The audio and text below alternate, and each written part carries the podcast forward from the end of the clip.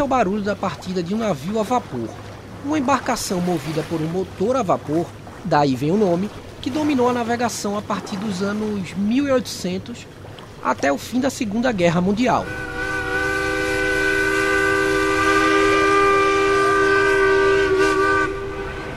Oito décadas atrás, na madrugada do dia 2 de janeiro de 1943, uma comitiva do Santa Cruz saía do porto do Recife, no centro da cidade, em direção à região norte do país, num navio a vapor chamado Pará.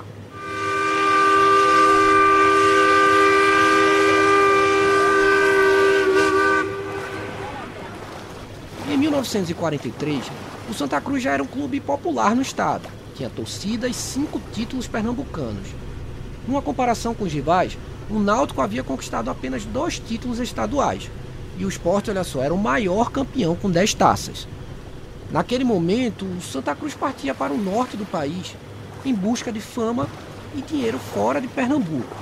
Era comum os times fazerem excursões, inclusive usando o navio como meio de transporte.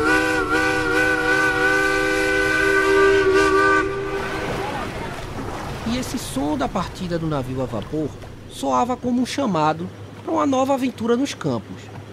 Mas o que os jogadores do Santa Cruz não sabiam era que dentro de pouco tempo esse som se transformaria no chamado para a morte.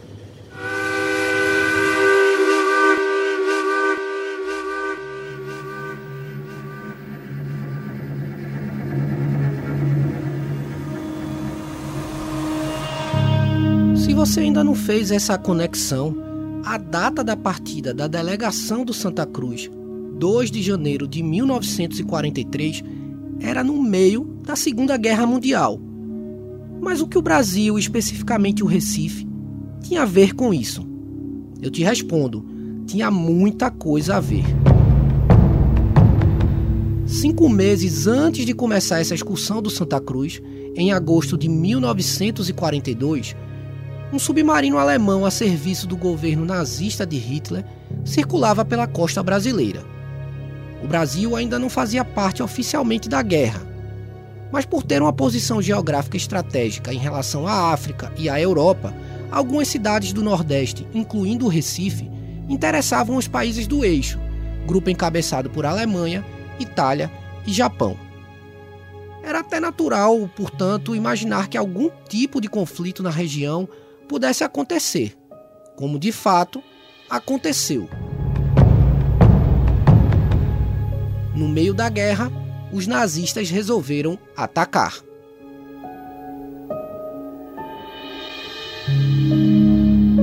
Entre os dias 12 e 19 de agosto de 1942, sete embarcações brasileiras foram atingidas no Nordeste depois de ataques de um mesmo submarino alemão cerca de 600 pessoas morreram. Esse é o momento mais trágico da navegação no Brasil até hoje. Nesse primeiro momento, o Recife não foi alvo, mas dá para imaginar a tensão que ficou. Inclusive, o Brasil, depois desses episódios, entrou formalmente na Segunda Guerra Mundial, se juntando ao grupo de países aliados, liderados por Estados Unidos, França, Inglaterra e a antiga União Soviética. No Recife, a pergunta que ficou foi: quando a cidade viraria alvo dos alemães?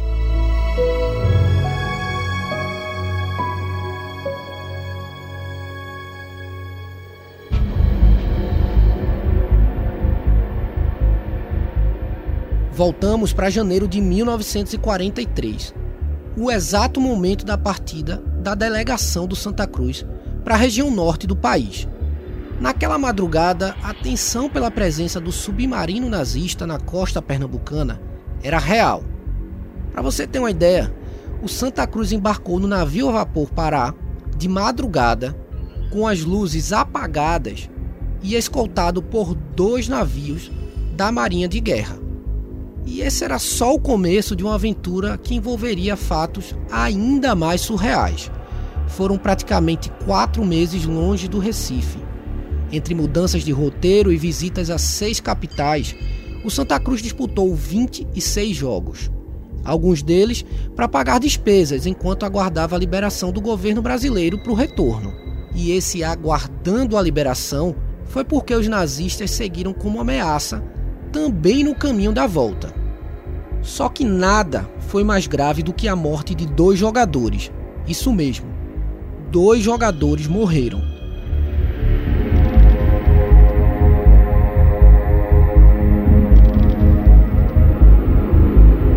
Sejam bem-vindos a mais uma edição especial do Embolada. E como estou estreando por aqui, vou logo me apresentar. Me chamo Breno Costa, sou editor de texto do Globo Esporte Pernambuco e te convido a embarcar comigo nessa viagem histórica do Santa Cruz, que ficou conhecida como a Excursão da Morte.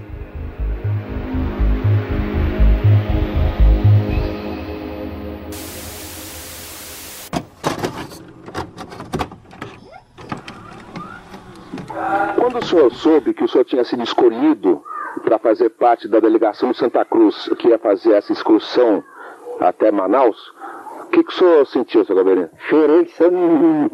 É que eu não conhecia Manaus em Belém, chorei mais do que menino. Por quê? De alegria.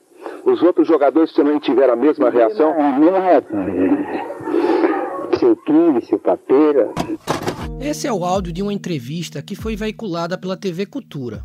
Se você não entendeu bem, o repórter está conversando com Guabeirinha. Gerson Lins de Miranda, o Guabeirinha, foi atacante do Santa Cruz bicampeão pernambucano em 1946 e 47, ele virou ídolo do clube. Guaberinha também ficou conhecido por revidar, sempre que possível, os pontapés que recebia dos defensores. Ele apanhava, mas devolvia na mesma moeda. E Guaberinha também ficou conhecido por essa excursão do Santa Cruz. Ele foi o destaque em campo e, assim como todos os jogadores, também sofreu fora dos gramados. Lá naquela época, em 1943, o ano dessa excursão, o senhor já tinha viajado de navio? Não, não, não. não. Para Ia ser a sua primeira vez? Minha viagem de navio, é. foi em 1943. Era tempo da guerra. O navio tinha que andar apagado, só era a maca, as máquinas que movimentavam. Hum. Os navios, navio não tinha. É aquele breu. Aquele breu, é. Dava medo? Demais. O medo de Guabeirinha de embarcar no escuro era só o começo dessa epopeia que 80 anos depois causa espanto até para quem a conhece em detalhes. Tá bom assim? Recording in progress. Dá para sentir, né, o que, que os caras passaram mesmo. Porque não foi apenas uma, uma, uma, uma, uma excursão, né? Foi a excursão da morte, né? Bom, meu nome é Elvídio Matos, sou jornalista, tenho mais de 47 anos, uh, sou jornalista esportivo há bastante tempo e cobri sete Copas do Mundo, seis Jogos Olímpicos, cinco edições da Copa Africana de, de, de, de Nações. Uh, trabalhei na, na TV Cultura, trabalhei na TV Manchete, trabalhei na ESPN uh, durante 21 anos trabalhei na Bandeirantes, que foi meu meu meu emprego mais recente durante quase dois anos e agora eu estou aqui pensando no que fazer. Se você ainda não se ligou, esse que acabou de falar é o repórter que estava fazendo as perguntas à Guabeirinha. É o Vídeo Matos, um jornalista que, além do currículo pesado, tem uma preocupação especial com a história do futebol brasileiro. Eu a fazer uma reportagem dessa de, de, de recuperação do passado. É a coisa que eu gosto muito de fazer. Gosto muito mais fazer isso do que a final de um campeonato. Era, era, era mais ou menos no início dos anos 90, eu trabalhava na TV Cultura e no esporte, e, e, o, e o Plínio Melo era um dos produtores do Grandes Momentos do Esporte, que era um programa que ia ao ar aos sábados à tarde, no começo da tarde, e onde a gente fazia matérias especiais mesmo, sabe?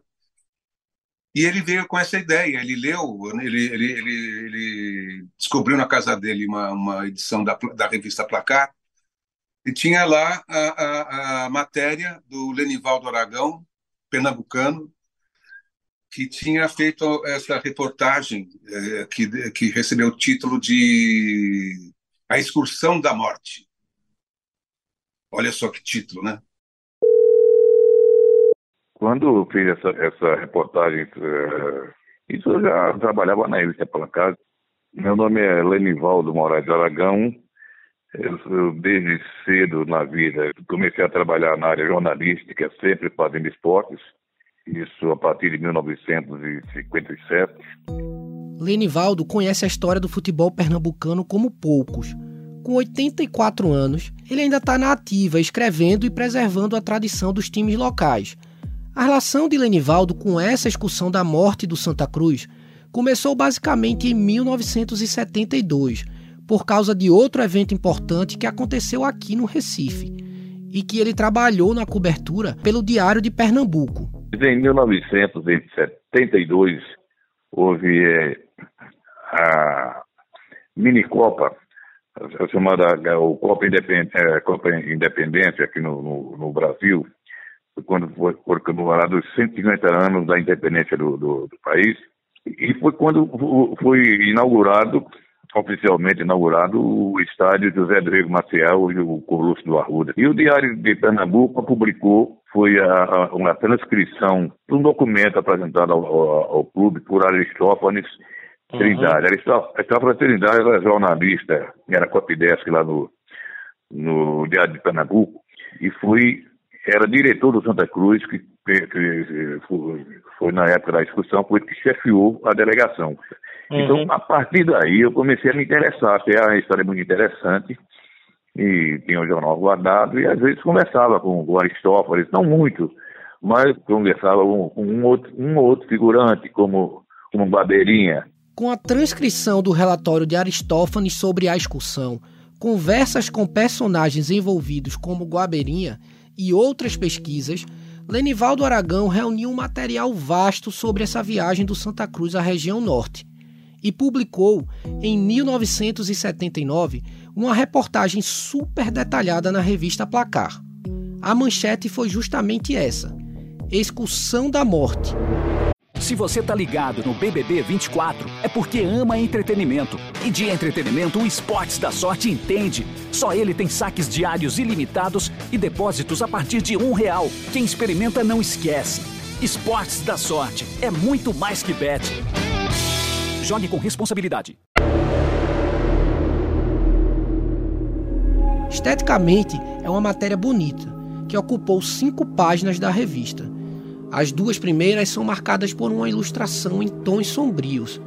Os jogadores do Santa Cruz estão com expressões de extremo cansaço em um navio que está sob a mira dos submarinos nazistas. O céu está carregado de nuvens escuras. Uma dessas nuvens forma um desenho com o rosto de Hitler. O material, ainda hoje, serve como base para todo mundo que quer falar sobre essa história, inclusive para Elvídio fazer a reportagem que foi ao ar na TV Cultura. Depois de tudo que o senhor passou naqueles quatro meses de viagem, que lições que o senhor tirou dessa excursão? Lição que eu tirei dessa excursão é ter medo de viajar. Fiquei realizado com a morte dos meus companheiros. Que tem horas que eu quero sair para daqui para ir em Casa Amarela. Eu, eu fico com medo de acontecer qualquer coisa comigo. Foi uma, uma excursão muito dolorosa, tremenda porque o que nós passamos nessa excursão da Santa Cruz, eu mesmo era um para ter que estar contando a história. O que ficou dessa excursão é ter medo de viajar. Fiquei horrorizado com a morte dos meus companheiros. Eu mesmo era um para não estar contando essa história. Pelas palavras de Guabeirinha, dá para sentir exatamente o drama que foi essa excursão. Mas antes de chegar no momento mais triste dessa história, precisamos voltar para a hora em que o navio a vapor Pará deixa o Recife, com as luzes apagadas e escoltado pela Marinha.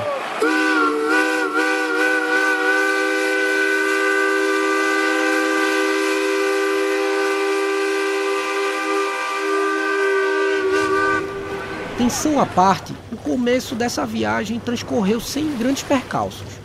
A delegação do Santa Cruz saiu do porto do Recife no clima de preocupação, mas fez a primeira parada em Natal, capital do Rio Grande do Norte, sem qualquer problema. Inclusive, rolou um amistoso contra a seleção potiguar para levantar uma grana. Foi uma excursão que o Santa Cruz resolveu fazer atrás de din-din, né, para ganhar um, um, dinheiro, né? E pô, quem, quem, quem poderia imaginar que ia virar tudo isso, né? Aconteceu de tudo, de tudo, de tudo, de tudo. Aconteceu de tudo na excursão, mas nessa primeira parada, como eu disse, deu tudo certo para o Santa mesmo. No amistoso, o tricolor goleou a seleção potiguar por 6 a 0. Depois a delegação entrou no navio mais uma vez e seguiu viagem até Belém do Pará.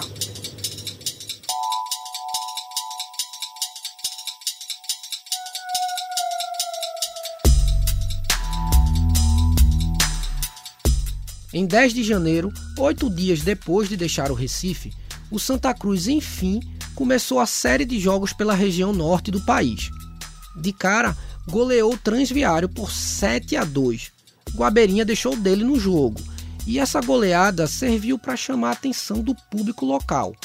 Quatro dias depois, em 14 de janeiro, o Santa enfrentou a Tunaluso e venceu por 3 a 1. O desempenho tricolor empolgou a torcida o jornal pequeno do Recife publicou. Os despachos telegráficos da capital paraense salientam que a assistência vibrou de entusiasmo durante todo o cotejo. A equipe visitante jogou uma grande partida e envolveu por completo o time local. Mas essa empolgação não durou muito tempo. No amistoso seguinte, o Santa Cruz enfrentou o Remo e perdeu de 5 a 2. Segundo relatos do mesmo jornal pequeno, alguns jogadores estavam intoxicados. O que exatamente causou esse mal-estar não foi publicado. Só que nada, nada mesmo, poderia se comparar com o que estava para acontecer dias depois.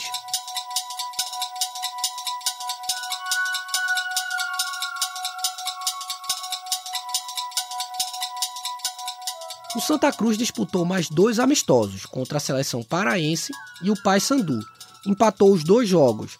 Depois, o planejamento inicial era encerrar a excursão e voltar para o Recife. Mas a diretoria do clube decidiu prolongar a viagem, sem imaginar o que viria logo na sequência. A delegação tricolor entrou em um navio e subiu o rio Amazonas. Foram nada menos do que duas semanas até Manaus. Duas semanas dentro de um navio. O problema é que demoraram muito porque é, é, é, esse, esse, navio, esse, esse, navio gaiola ia, ia puxando um alvarenga. Alvarenga era uma, uma embarcação que levava carga e estava levando esse navio e, e ia, ia, ia, passar por, por Manaus e ia em frente, ia levando uma, Imagine a o derrocamento do, do desse navio era, era lento. Agora, eles muitas vezes ficavam assim, né, de, de noite, eles não tinham o que fazer, e terminavam começando a beber para passar o tempo, né, todo, com saudade né, da, da, família, tudo. E, e que foi um, um, foram litros e litros, que foi numa quantidade pluvial quase que industrial de cachaça que eles tomaram lá. Não, é porque uma gaiola leva animal, leva tudo ali dentro de uma gaiola. Tem a separação do, do povo, de viagem, dos, dos passageiros, mas leva animal, é sujeira, ninguém com E uma lapadinha de vez em quando lá no bairro. Aí tomava, eu, eu, eu, com meu nome, eu saía escondido, eu era assim, era a segunda pessoa de seu José Mariano Carneiro Pessoa, que é o Palmeiras. Guaberinha está falando de Palmeira, o técnico do Santa Cruz na época. Ele confiava muito em mim, e era o capitão da equipe. Mas olha que saiu vídeo, então eu tive que ir tomar uma lapadinha para beber. Abriu rapidinho, consegui na gira, né? Então disse assim, quando eu estava quase, botei a cachaça na boca assim, e o Palmeiras chegou e me chamou um nome que eu não vou citar porque eu estou gravando. Aí eu disse, ah, aí joguei fora. Ele disse, você tomou cachaça? Eu disse, não, é a garganta que está doendo, eu vou curar com cachaça. Um mês e cinco dias depois da saída do Recife, o Santa Cruz estava em Manaus. Era o primeiro time pernambucano a jogar na cidade. Por lá foram mais cinco amistosos, com três vitórias e duas derrotas. E no meio dessas partidas, o chefe da delegação, Aristófanes Trindade, e vários jogadores, entre eles Guabeirinha, sofreram com a febre. O Diário de Pernambuco publicou a seguinte notícia. Desde que deixaram sob delirantes aclamações a terra paraense com destino a Manaus, os defensores do nome esportivo de Pernambuco passaram a ser constantemente acometidos de moléstias regionais. As notícias vindas do seio da delegação anunciavam que a febre atacava, um após outro, quase todos os componentes da embaixada. Entre os doentes, os casos mais graves eram os do goleiro King e do atacante Papeira. As notícias vindas de Manaus na época apontaram que eles estavam, aspas, gravemente enfermos. Mas apesar desse susto, os jogadores foram medicados e orientados a se alimentarem melhor, além de evitar o consumo de bebida alcoólica. Eles evoluíram no quadro e estavam prontos para seguir a excursão. Enfim, a delegação do Santa Cruz estava pronta para deixar Manaus. Só que a diretoria decidiu mudar novamente os rumos da delegação. O objetivo agora era fazer a primeira excursão internacional do time, com passagens pela Guiana e pelo Peru. Mas aí a ideia foi barrada pela Confederação Brasileira de Desportos, CBD, hoje a CBF. Se viajasse, o Santa Cruz teria as atividades suspensas por 90 dias. Seria um prejuízo muito grande para quem já não estava com grana, não é verdade? E aí então o grupo fez o caminho de volta para Belém pelo mesmo rio Amazonas, em mais uma esticada dessa excursão. O novo planejamento era ganhar um pouco mais de grana com outros amistosos. Mas essa história de ir aumentando o tempo da viagem não iria terminar bem. E também essa é uma parte muito muito importante também, né? Não pode ser deixado de lado. Não sei, não quero não quero colocar culpa em ninguém, mas eu, eu acho que a diretoria do, do, do Santa Cruz ficou um pouco entre a espada e a caldeirinha, né? Porque faço ou não faço, né?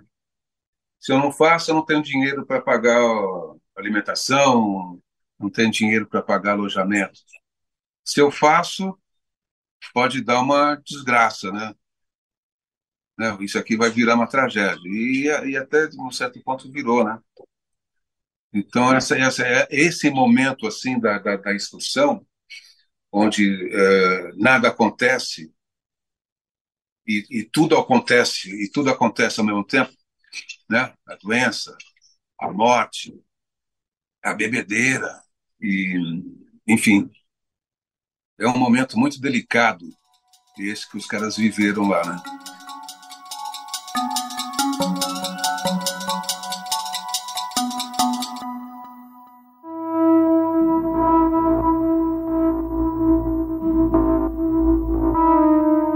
No trajeto para a capital paraense, o pesadelo se transformou em realidade. No navio, os jogadores tiveram uma recaída dos problemas que sentiram em Manaus. A febre ressurgiu como contou Guabeirinha naquela entrevista à TV Cultura para Elvídio Matos. Febre tifo. Seu Kim teve febre tifo. Seu Papel teve febre tifo. Seu Gerson Luiz que é Guabeirinha, teve febre tifo. Passei 40 dias no, hospital português em Belém. Seu Tigre morreu. Seu Papeira. Seu Gerson Luiz que é a minha pessoa que aqui contando a história. E vocês começaram a fazer a viagem de volta doentes? Doente, é, é, de volta doente. O que, que o senhor sentia, hein, seu governo? Febre que delirava. Tinha hora que eu não sabia o que estava dizendo. Perguntava uma coisa, dizia outra diferente. Aí delirava demais. Chegava a ter de 45 graus. Uma coisa incrível. Foi a doença que eu vi no mundo foi a, a, a tal até hoje. Não sei se existe outra. Se você não entendeu direito o que Guabeirinha falou, eu vou resumir. Ele diz que os companheiros de time King e Papeira tiveram, aspas, febre tifo. Ele também sofreu com o mesmo problema, chegando a delirar. Guabeirinha ainda diz que, aspas novamente, tinha hora que nem sabia o que estava dizendo e que chegou a sentir 45 graus de febre. A febre tifo que Guabeirinha fala é a febre tifoide. Segundo o Ministério da Saúde, essa doença é causada por uma bactéria e está associada a condições ruins de saneamento básico, higiene pessoal e ambiental. Hoje, o tratamento recomendado é com antibiótico e ingestão de líquidos. Se não for remediada de maneira adequada, a febre tifoide pode matar. Como é que vocês pegaram essa febre? Tomando banho no Rio Amazonas. Fugia da concentração, eu, Kim de Papeira e outros mais. E ia pro Rio Amazonas tomar banho na água do Rio Amazonas nos deu septite. Pegamos essa septite. A febre que dá 45 graus de calor. E a recomendação do médico, qual que era para você? Não beber. Repouso e não beber. Eu, graças a Deus, não bebia. Mas eu tive papel, bebia e ficaram pela mim. Eu vou repetir aqui o que o Guabeirinha falou novamente para ficar mais claro.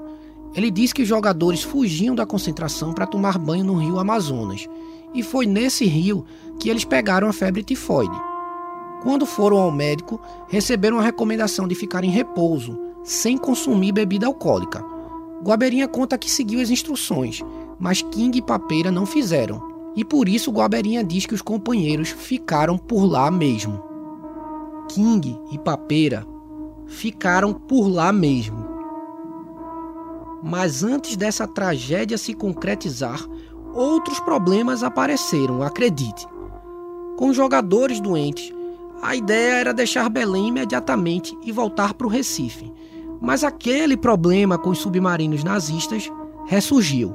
O Brasil entrou na guerra e, no meio dessa tensão, o governo proibiu temporariamente a navegação e o Santa Cruz não tinha condições de comprar passagens aéreas.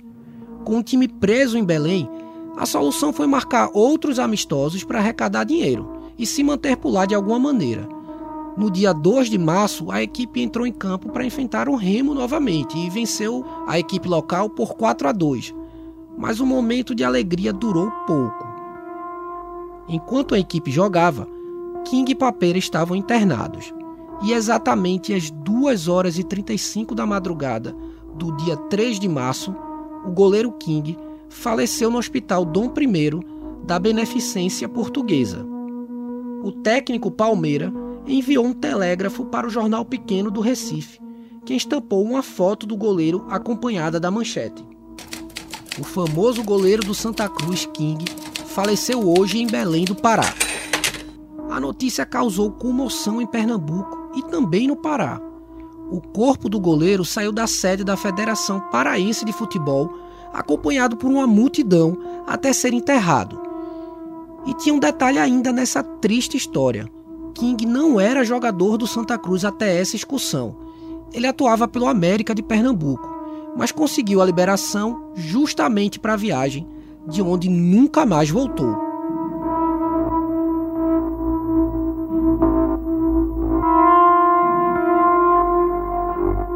que fez a delegação do Santa Cruz? Três dias depois do falecimento de King, o time voltou a campo para medir forças com o Paysandu. Antes da bola rolar, um minuto de silêncio em homenagem ao companheiro que morreu. A Curuzu, casa do time paraense, estava lotada. O jogo terminou em 1 a 1. No apito final, a torcida invadiu o campo para celebrar um amistoso. O Santa até ganhou uma taça depois dessa partida. Mas enquanto o estádio fazia festa, Papeira estava internado. E no mesmo dia desse jogo, ele morreu.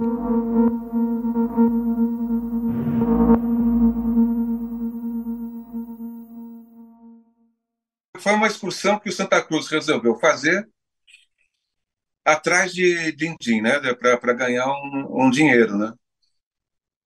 E Pô, quem, quem, quem poderia imaginar que ia virar tudo isso, né? Aconteceu de tudo, de tudo, de tudo, de tudo. Aconteceu de tudo. E as mortes dos dois jogadores pareciam romper qualquer limite.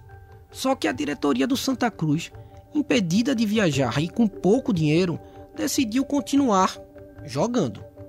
O Diário de Pernambuco fez duras críticas à diretoria por insistir nessa continuidade da excursão foi publicada a seguinte manchete: O Santa Cruz anuncia novos jogos, apesar da morte de dois dos seus jogadores. Na reportagem, o posicionamento do jornal foi enfático. Sentimos-nos no dever de criticar esse estado de coisas, pois, mesmo diante do desespero motivado pelo desaparecimento de dois companheiros de delegação, o esquadrão santa cruzense voltou ao gramado. O jornal estava se referindo a esse último jogo, o empate com o Paysandu. A reportagem continuou relatando o caso da morte de Papeira. Esqueceram completamente o companheiro leal que jazia inerte na terra paraense. Neste mesmo instante, deixaram a companhia de Papeira, agonizante em um leito de hospital com mais algumas míseras horas de vida. O Santa Cruz jogou domingo, mas não deveria ter jogado. E depois o Santa Cruz continuou jogando mesmo. Novos fatos bizarros se sucederam. Os cuidados que exigiram a internação de King e Papeira, além do custo com os enterros, deixaram a delegação coral sem dinheiro mais uma vez. A situação crítica chegou ao conhecimento do governo local, que agendou um amistoso contra um combinado de atletas de Remo e Paysandu. O jogo terminou empatado, 3 a 3, e a renda foi revertida às famílias das vítimas. Mas dessa vez o estádio estava vazio. Ao contrário dos primeiros jogos, o Santa Cruz parecia que já não gerava tanto interesse. Ficou então no ar uma decepção dessa discussão que se aproximava do fim. Só que esse fim era apenas no Pará.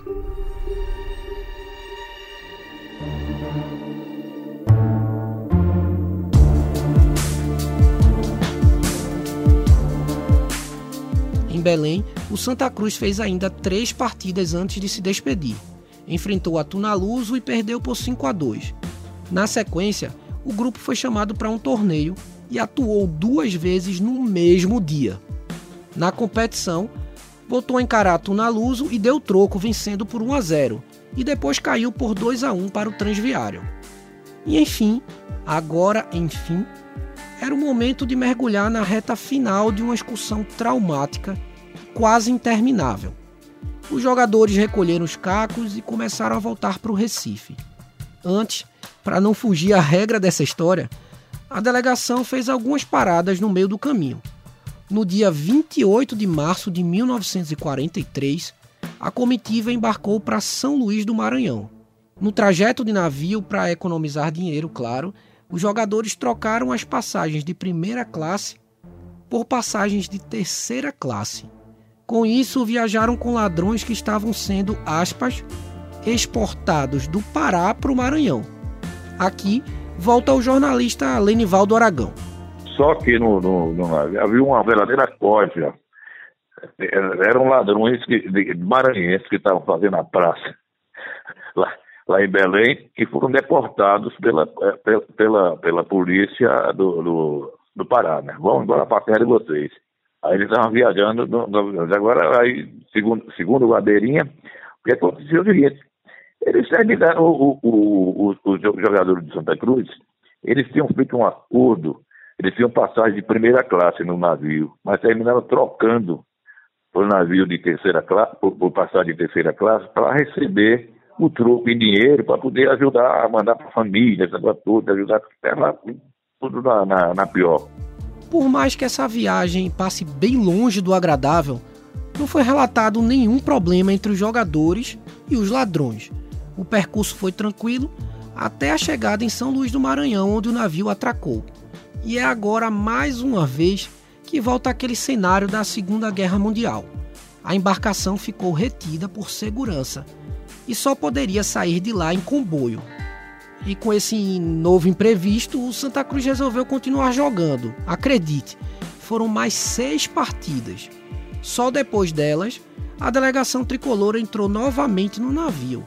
Mas, e essa história sempre tem um mais, um temporal caiu e o radar acusou a presença daquele temido submarino alemão.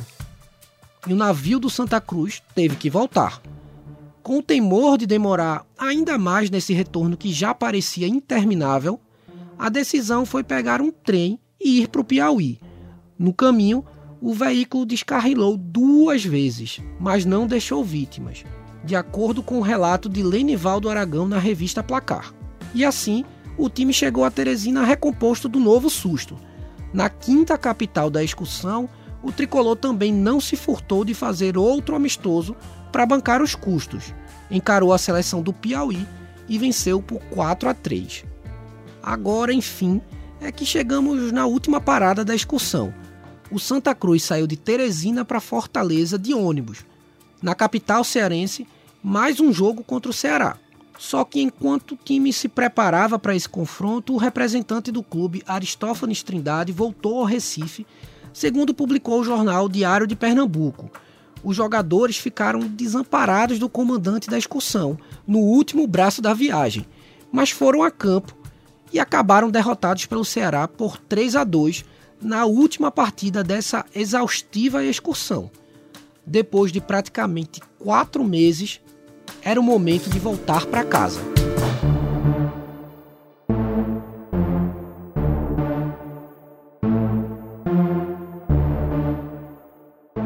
Na madrugada do dia 29 de abril de 1943, o Santa Cruz chegou ao Recife com duas mortes e jogadores repletos de traumas. Foram muitos contratempos durante os 26 jogos disputados, que resultaram em 12 vitórias, 7 empates e 7 derrotas. O último desses contratempos foi simbólico. Na chegada ao Recife, a delegação trouxe a mala do falecido atacante Papeira para devolvê-la à família.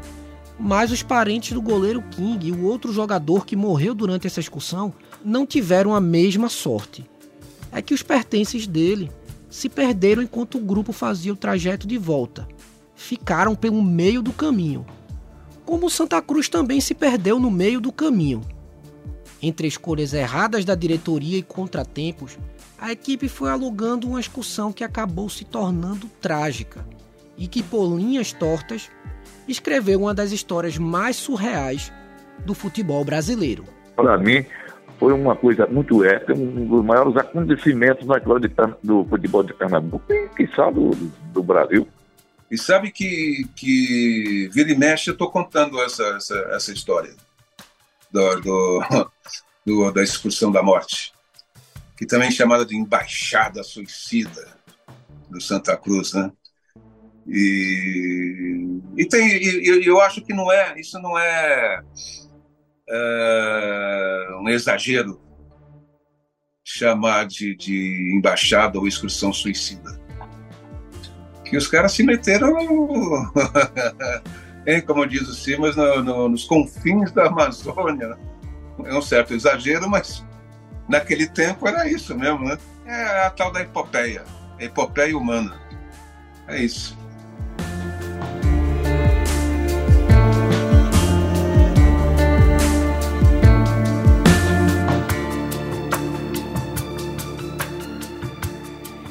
Esse é mais um episódio especial do podcast Embolada. Se você curtiu essa história, passa adiante, compartilha e ajuda a preservar a memória do nosso esporte.